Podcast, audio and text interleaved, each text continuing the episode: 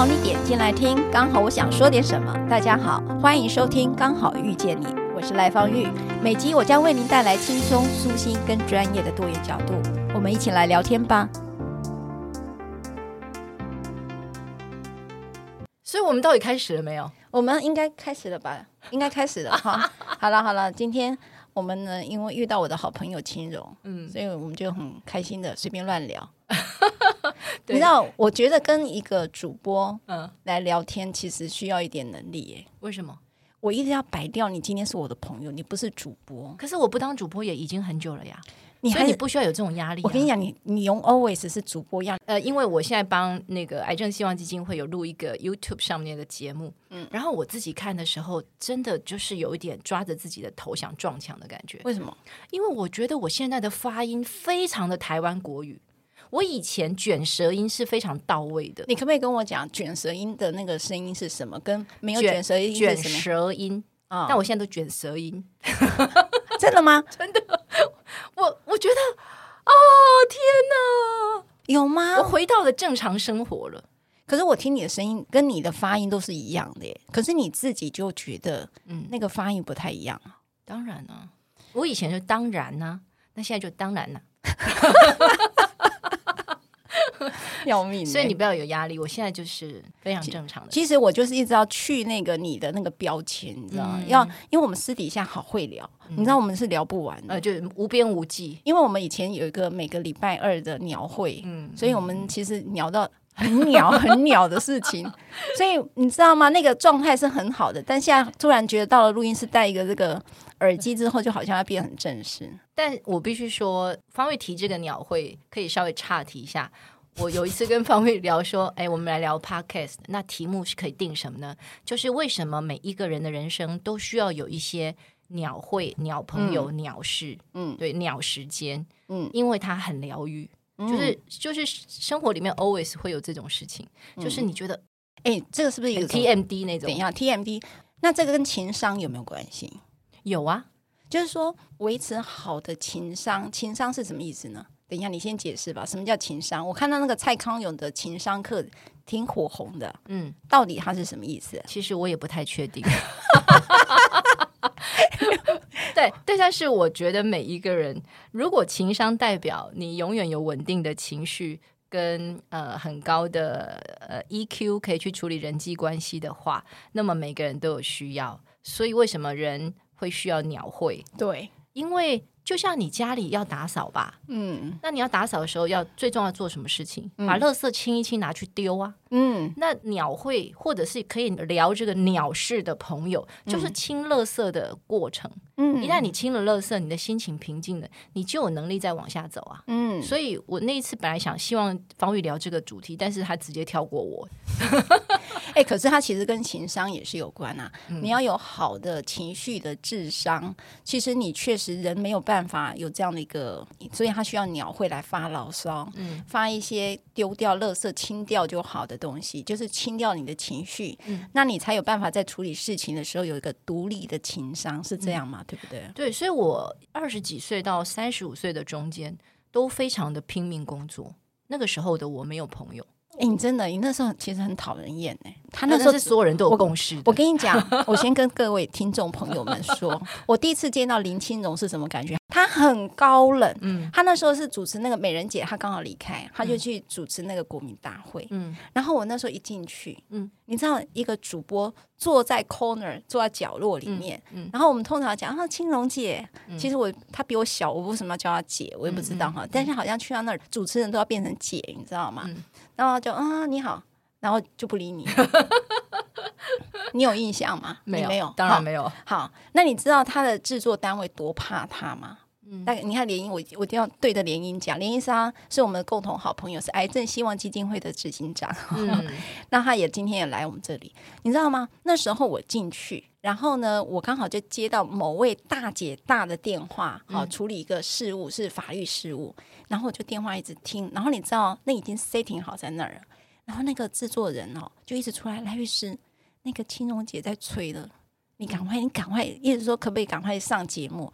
你会看到他真的很怕你，哎，怎么可能？我很怕那个国民大会制作人吧？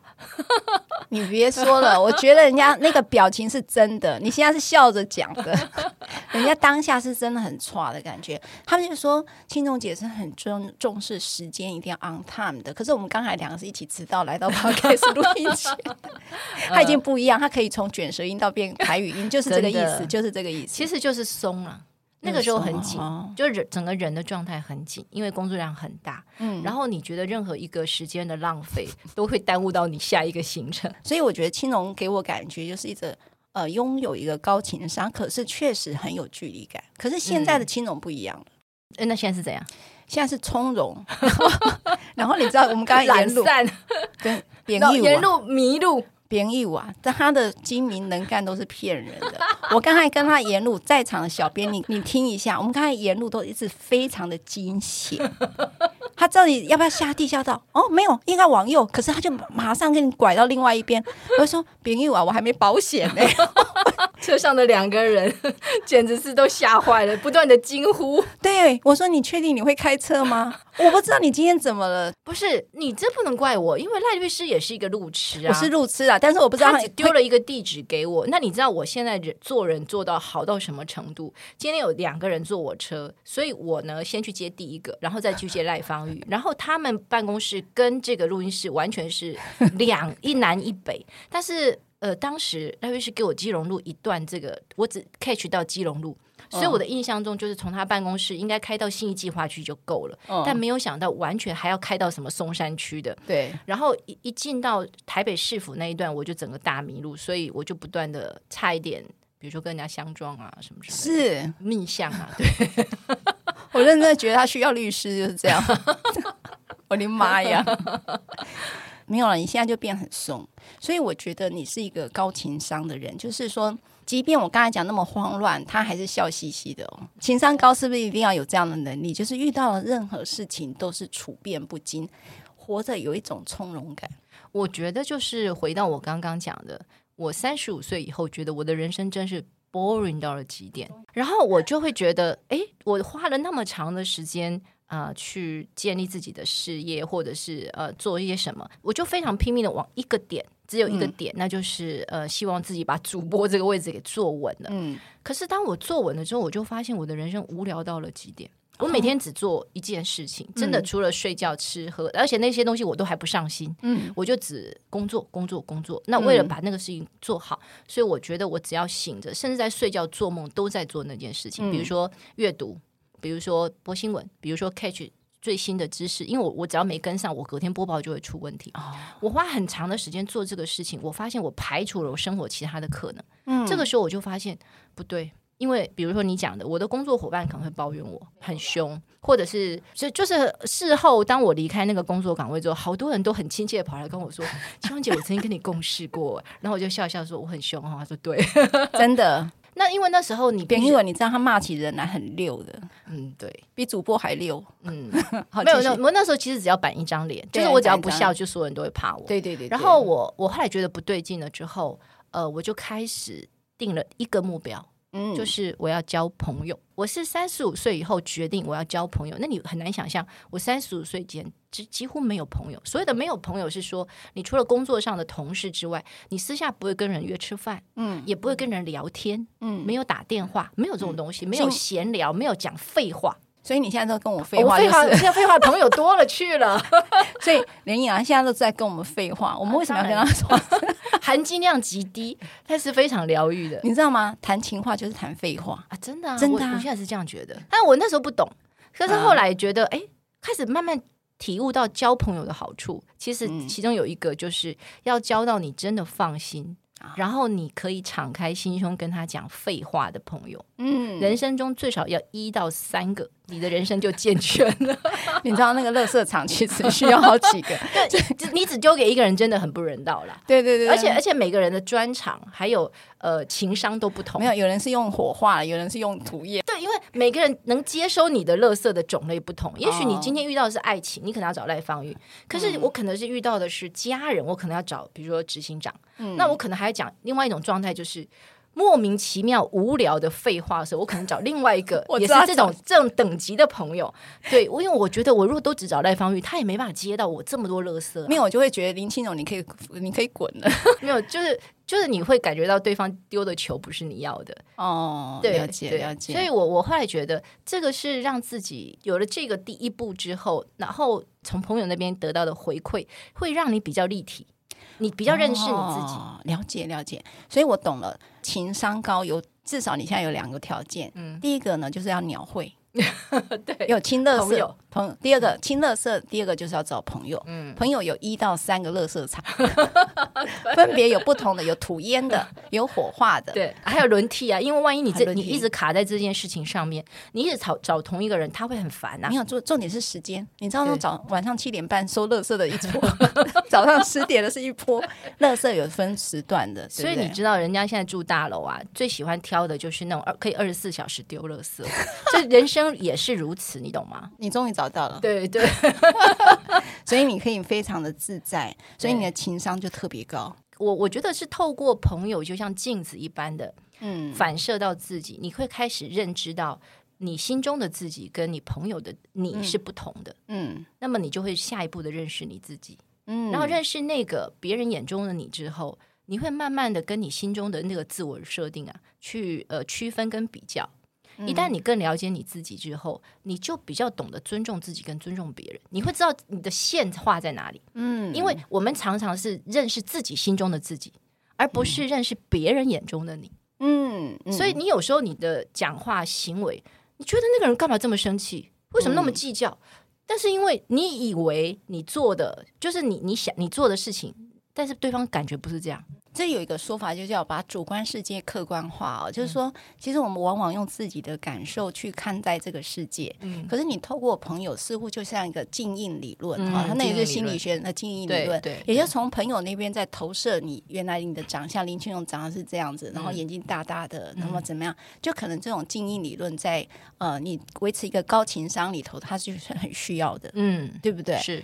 你知道吗？还有一种哈，叫做理想化，在心理学上，嗯、就是说我需要一个伴侣哈，嗯、那那个伴侣有一个条件，就是要把你理想化，就是哇，林青荣你好漂亮哦，嗯，呃，我们一直会找这样的一个对象，嗯、然后让自己。在这里头的需求是被满足的，嗯，也就是说你是被理想化的，所以呃有时候我们很喜欢跟孩子在一起，因为孩子永远是崇拜你的，嗯、你知道吗？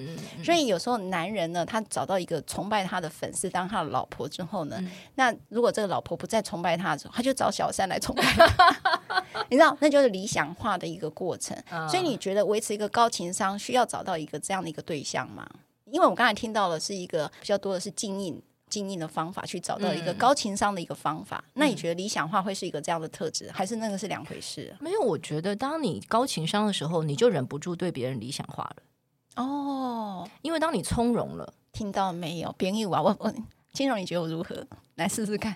我觉得方宇很优啊，怎么优法？说说看。你前面这样问，我知道后面这样接。没有没有，是不是？你还是偶尔要需要听到朋友一些赞美声嘛？没有。我我我觉得，当我交了朋友之后啊，因为朋友又多了之后，你见得多了，怪事也见得多，什么人在你的眼中，你都会想看他的优点，因为有有比他怪的人 多很多，你在比有比较，哦、也也不是啦。其实我就觉得说，当人从容的时候啊，就你对你自己的状态嗯是接受的，嗯，你就会接受别人。嗯，如果你一直在挑剔你自己，或者是你老觉得你的人生不满意。你就会开始找罪魁祸首，而我们最常找的是别人。我们最常把自己人生的问题归咎到别人身上，因为这样比较轻松。所以你说理不理想化？当我看我自己觉得挺开心的时候，我看大家都挺好的呀。嗯，因为因为我觉得我的状态没有问题，所以我也不觉得别人给我找麻烦。嗯，我反而觉得别人都给了我很多东西。嗯，比如说方玉，我们很常鸟会啊，或者某一些时候我特别需要心灵咨商、乐色的时候，我就会找他。然后他很温柔，而且他很温暖，嗯，这是方玉的特质。有有有，我有被赞美的。对，那至于他常迟到，这事也不大，我就在车上划手机，也没有什么太大的问题，因为我不急呀。没有没有没有，我有严重的拖延症，让他理解我了，所以他所以他总是会讲你慢慢来。连英也是这样对我讲，我就说。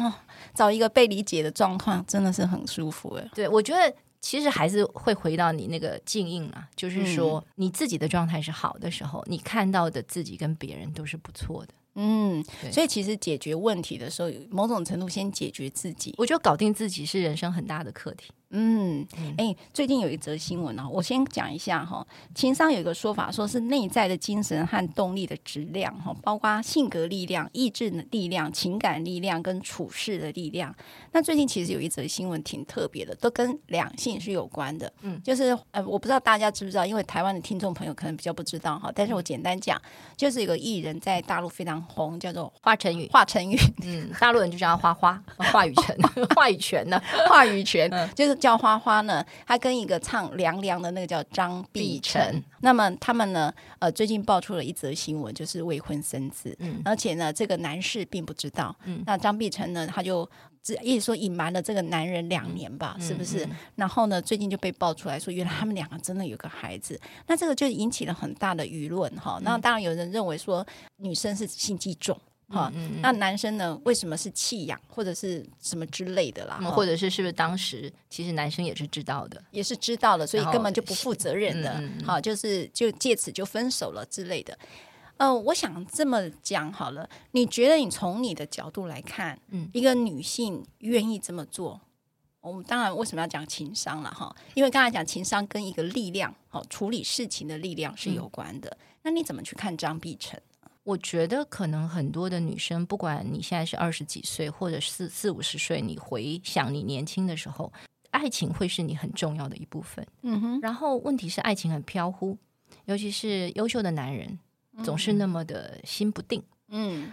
有一些女孩子会觉得说，没关系，你就算不爱我，或你没办法跟我在一起很久，那我想拥有你的孩子。嗯。我会这样讲，是因为我还真遇到有朋友这样咨商我。嗯，然后身边也会看到有一些人是这个状态，包括花花这条新闻，所以我那时候感慨就挺深的。嗯，因为我自己回想，就是我自己的心态是什么？身为一个女人，那我认为啦，呃，我们也看到有一些例子的女生，比如说珍妮，珍妮有一个小孩，嗯，啊，我们从来不知道她爸爸是谁。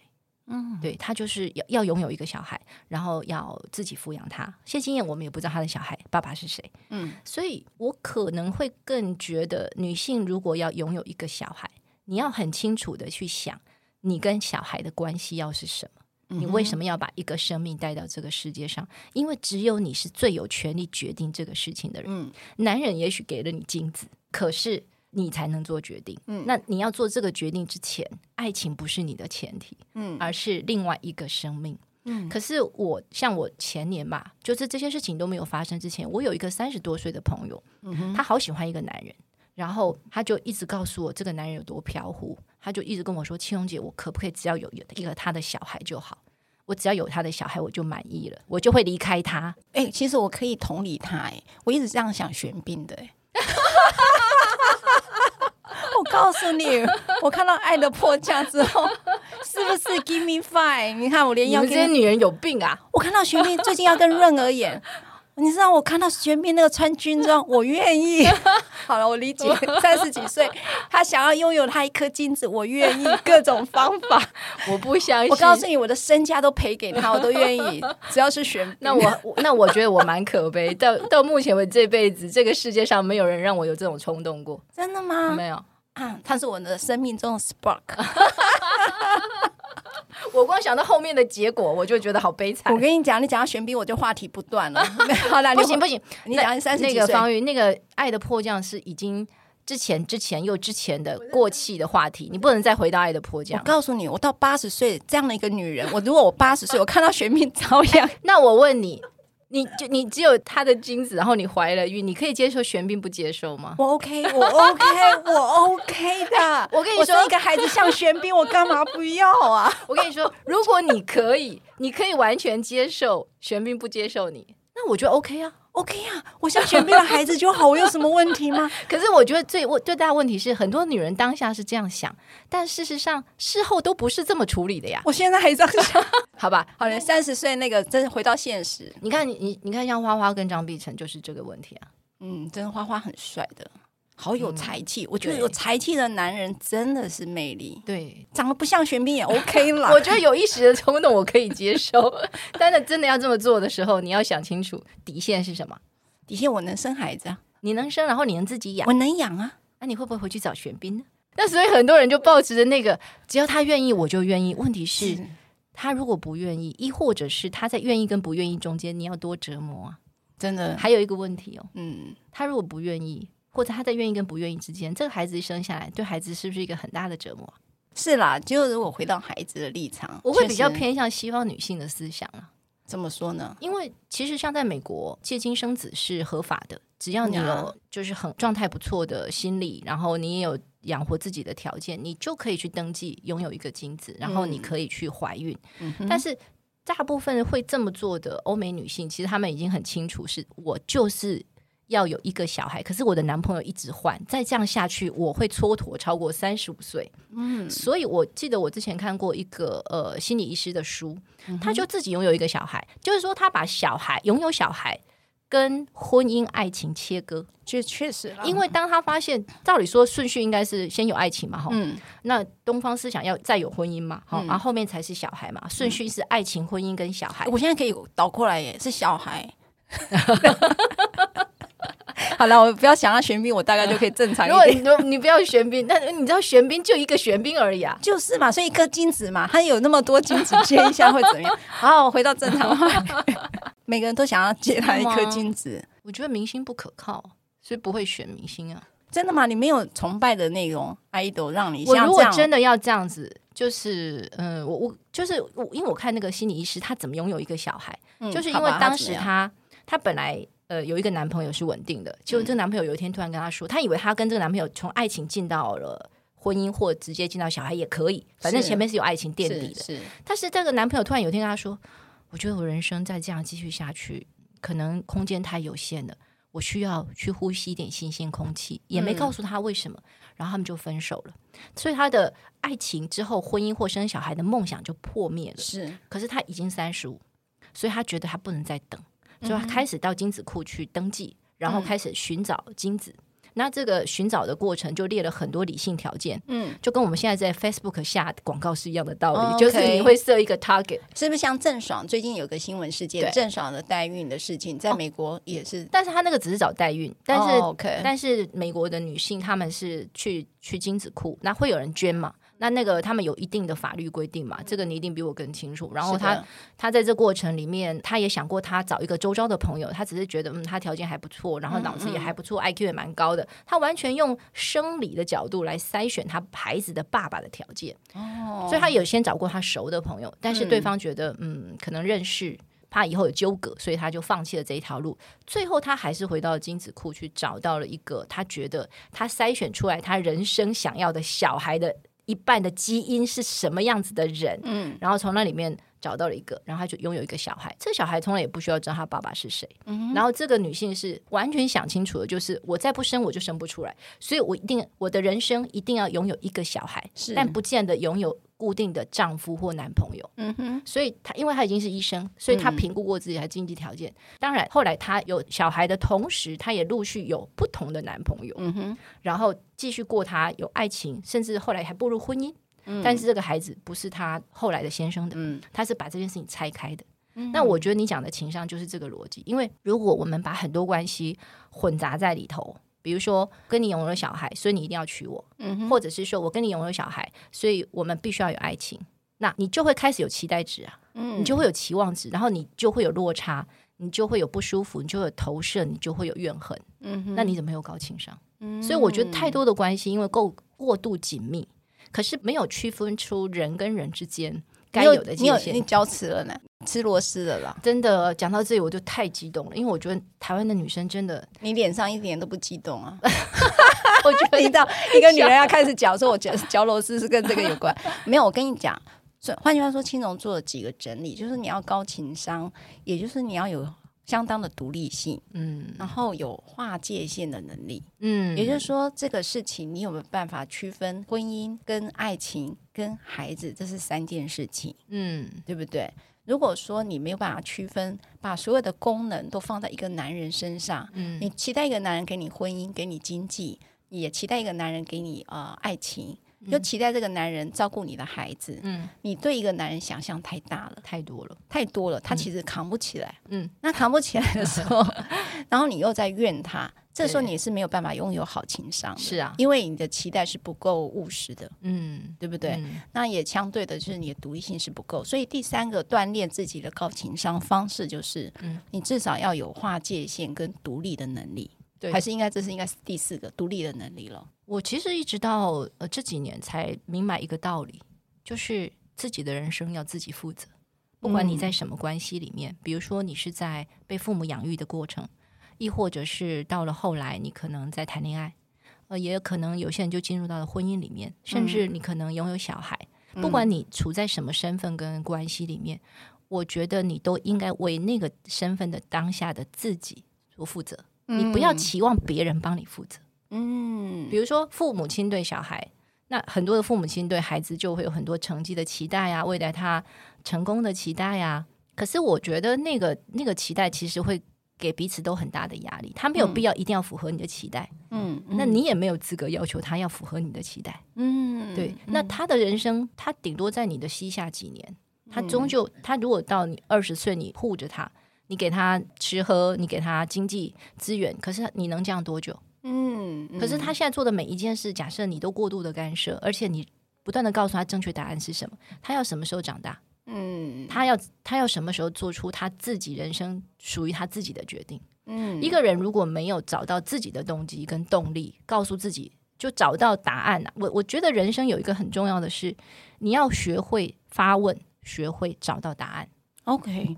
我觉得有一个，就是说听到了好几个重点啊。青荣又告诉我一件事，是说你呢对自己的选择，你要勇敢的自己负责。对，你要勇敢的去面对，这就是你的选择。嗯，而且你也有负责。嗯，不是对外推出去，嗯、然后你这确实啊，在我很多处理的个案当中，都发现他好像他人生毁的都是那个男人或那个女人的错，可是从来都不是。对，是你自己的选择。嗯。然后这样的结果本来就是你要自己去承担，嗯，而是你在处理这件事情怎么去处理，如此而已，对，不是说别人欠你什么，对，对不对？而且我觉得，当真的犯错的时候，就是当你对你人生的某一个过程结果很懊恼的时候，我觉得最好的疗愈方式就是你很认真的面对你自己，然后承认我做错了，嗯，不是我是我错了，不是对方错了，对方错不错那是他的事，嗯，但是你一定做错了什么，嗯。可是钦荣刚才又讲了一句很重要的，就是。你会提问找答案，对，好。我觉得这是人生非常重要的机制，嗯、就是你要活得从容，你一定要学会问问题，嗯，不管是问自己问题还是问别人问题，嗯、你要知道问题在哪里，你才会知道怎么找到答案。是，如果你稀里糊涂的瞎活一通，然后你你只会把过错推到别人身上，可是你不知道为什么产生这个过错，嗯，所以以至于你也不知道。是不是真的对方错，还是自己错？嗯，还是还是别人的错？嗯，也不知道啦。是，但是我觉得大部分人都活在那个推卸责任的过程，才会有那么多情绪。你所谓的情商低，嗯、就是我觉得情商低很多的时候，不是在埋怨自己，就是在埋怨别人，就怨天尤人了，对，不对？对，好像这个万听万得万下回，然后就永远觉得自己是被害者，嗯、所有人都要对他负责，对不对？对。所以你说发问问题，然后寻找答案，这也是一个你要锻炼高情商的一个很重要的一个方法。这个很简单的一句话，但它可以用在你的工作、你的生活、个人的休休息也好，就是所有的我不想想修行啊，我觉得修行更出世一点。嗯，但呃，休息就是习惯的习，就是对、嗯、你去学习很多事情的时候，你都会要先找到问题。嗯，最简单的一个道理，最简单的例子就是我个人大学一年级的时候，真的超混，所以我当掉一个六学分的课程。文法课程，就是再再混一点就，然后那个时候我其实完全不知道怎么学习。我要讲这个例子是说，我觉得我人生有一个觉悟是从那个那个被当六学分开始。哎，那个六学分到底你说什么？文法课程，文法课西班牙语嘛，所以你一定要先学文法。所以大一的文法有六学分，哦、一旦当掉就挡修。对呀、啊，好重、哦。所以我在上大二的时候，我要去修一大一的课程。然后我那时候就彻底的觉悟，想说不行，我一定要解决我这这个当下人生最大的问题，就是我有可能被二一之类的。然后我的办法就是问问题，怎么问？文法很难问问题。对呀、啊，对。我那时候彻底的觉悟就是，本来都坐在课堂的最后一排，就把自己的位置，因为是自己选座位，我就坐到第一排所以我 always 住在老师眼皮子底下。嗯，学生都想逃避嘛，可是那时候我觉得我一定要顶着上啦，不然我就完蛋啦。嗯，所以我就坐到他第一排之后，我就开始认真听讲，然后我先预习，预习我是不是就很多不懂？就开我就存了很多问题，然后等到老师在上课的时候，他开始讲，我有些懂，有些不懂，一不懂我就问，所以那老师几乎就是我的家教了，以至于我那个大二的文法就几乎进满分。哇！哦然后我那个时候才懂说，哦，你其实要看到问题，先找到问题之后，嗯、呃，我预习了嘛，然后在课堂当中找答案，在没有找到答案，我又去复习，嗯，所以当我找到答案的时候，这个东西就过，过了之后，嗯、你就可以往前一步了，嗯，其实人生里面也是很多这样的情况，我反而体悟到一个，你为什么是主持人，嗯，因为你就是不断问问题，对对对对，后来你知道，后来这个还帮我找到工作，这多好啊，而且。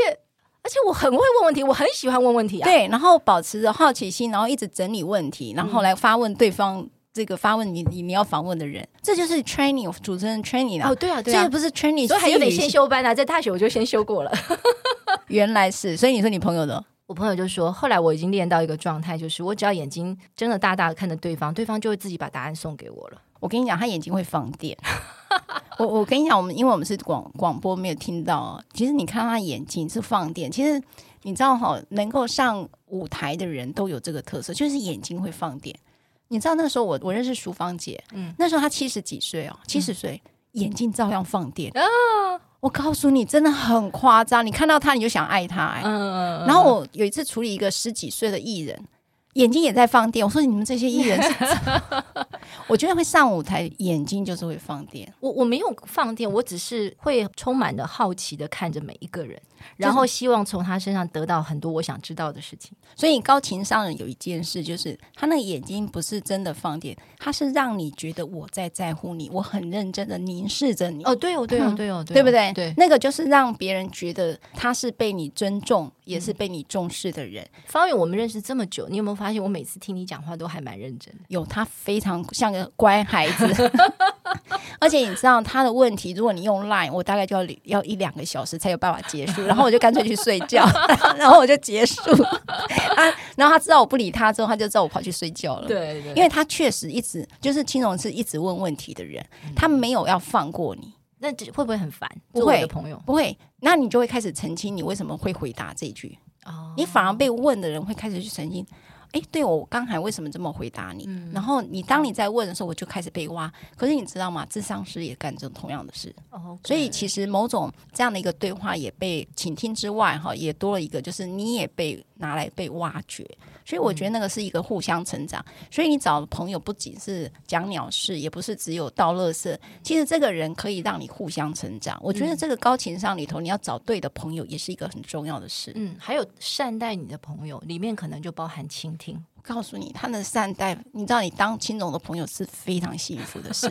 他是一个很喜欢照顾别人哎，没有到那么夸张啦，有啦，就是煮很好吃的菜啦，嗯，然后我会载你啦，然后陪你聊天啦。因为赖方玉的弱点就是跟方玉交朋友的过程，其实我必须说我有点心机。哦，真的哦，嗯、你对我有心机耶，哎，真好，你会想生我的孩子？不是，哦、不会。耶，会耶，对你有心机的人现在不多了嘞。现在不多了嘞，对，因为我我认识方玉没有多久，我就觉得，哎，他是一个可以当好朋友的人，是你可以信赖的人。嗯、他有一种很特殊的抽象的特质，会让你觉得可以放心交给他。可是我们毕竟呃行业差这么远，而且偶尔碰面都可能因为工作的关系，所以呢，本人就制造机会跟赖方玉相处。方式就是接送他，因为我对交通工具真的很弱啊。对，你知道，你跟他约一个咖啡厅，他要坐捷运，还要走路，然后他转公车，还要转公车，然后你可能是约五点半，他可能六点半才来。对，真的。然后我就会觉得说，那我就去接你就好啦，我接你，然后我们路上再聊一聊。所以其实我们有没有或者有没有去咖啡厅都不重要，因为我们重点是要聊天。对，对，对，因为后来。呃，很多朋友可能是所谓要约定点，呃，吃饭聊天，那我们都不是来这一套的。嗯，我们约的地点都很奇怪，甚至或甚至也没什么约啦，是就是都在车上聊天，然后或者是比如约在迪化街，你知道吗？这有点像偷情的概念。重点不是要干嘛，就是要在一起，就是 对，就就是在一起，在一起，对不对？最后一个时间，就请青龙给情商一句金句给送给听众朋友。最近呃，在阅读蔡碧明老师的那个《解爱》，他这里面的主轴是用庄子解爱。那他提到的庄子有一句话叫“自视其心”，嗯，就是说“事、呃、是事后的、呃、自己的自自啊，事情的事，事情的事啊，其他的其啊，心就是心啊，自视其心，就是说人其实有一个很重要的中心思想是，你要善待你自己的心，而且你要关照你自己的心，嗯、你要诚恳的、诚实的面对你的心。如果你做到这几点，其实你就会从容。嗯，是你可能就可能可以拥有有别人说的情商。嗯，好，谢谢青荣，谢谢，谢谢，拜拜，下次再来哦，嗯，再来哦。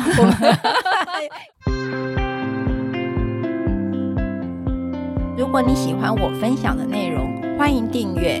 想请我喝杯咖啡，欢迎打赏，我们会全数捐给儿少全新会。如果你想要更了解儿少全新会，在每集详细内容都会有介绍。大家下次刚好遇见时，我们再来聊天喽，拜拜。